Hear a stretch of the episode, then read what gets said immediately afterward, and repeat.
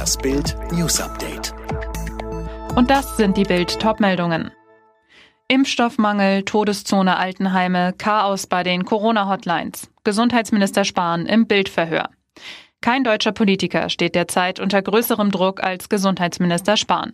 Am Sonntagabend stellte er sich den richtigen Fragen von Bild Live, bat um Geduld und Verständnis. Spahn, ich verstehe die Ungeduld.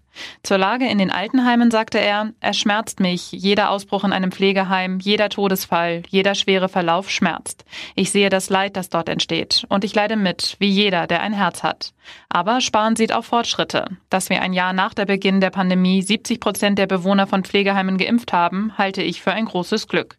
Zum Thema Impfstoffbeschaffung sagte Spahn, hätte man früher bestellen sollen, im Nachhinein ja. Das komplette Interview mit Spahn finden Sie auf Bild.de. Neue Reihenfolge beim Impfen. Diese Woche will die Bundesregierung eine neue Impfverordnung erlassen. Wichtigster Punkt, wer soll den neu zugelassenen Oxford-Impfstoff von AstraZeneca als erstes bekommen? Grund, die Impfkommission des Bundes hat empfohlen, den Wirkstoff nur bei 18- bis 64-Jährigen zu verabreichen. Für die beiden höchsten Risikogruppen der über 80 und über 70-Jährigen fällt der Impfstoff damit aus. Jüngere Gefährdete aus anderen Risikogruppen rücken damit auf, kommen schneller dran als geplant.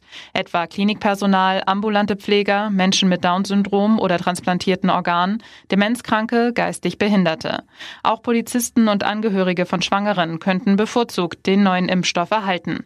Gesundheitsminister Jens Spahn versprach am Samstag in einer Videoschalte mit Länderkollegen, er werde die Impfverordnung entsprechend überarbeiten. Dafür bat er um ein Stück Vertrauen.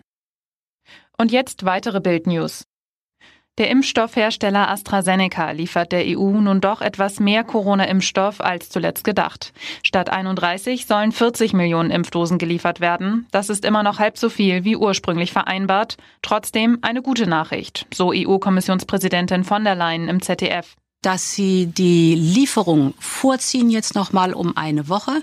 Das heißt, Ende der kommenden Woche können wir die ersten Lieferungen von AstraZeneca erwarten. Zweitens, dass sie die Impfdosen für Februar und März um rund 30 Prozent erhöhen. Das sind neun Millionen Dosen.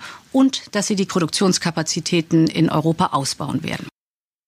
Nach dem verkorksten Impfstart in Deutschland soll heute ein Krisengespräch Klarheit schaffen. Daran nehmen neben Kanzlerin Merkel und den Ministerpräsidenten auch Vertreter der Impfstoffhersteller teil. Von Gesundheitsminister Spahn wird ein nationaler Impfplan mit klaren Vorgaben für die nächsten Wochen und Monate gefordert.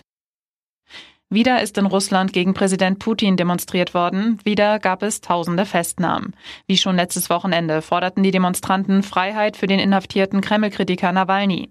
Die EU und die USA kritisieren Russland für die vielen, oftmals brutal durchgesetzten Verhaftungen.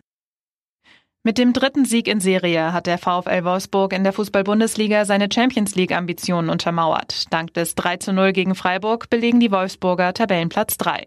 Zuvor konnte Köln nach fast einem Jahr wieder einen Liga-Heimsieg feiern. Gegen Bielefeld gewann der FC mit 3 zu 1.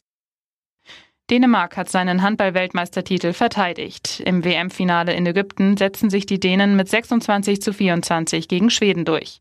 Zuvor hatte sich Spanien mit einem Sieg gegen Frankreich die Bronzemedaille gesichert.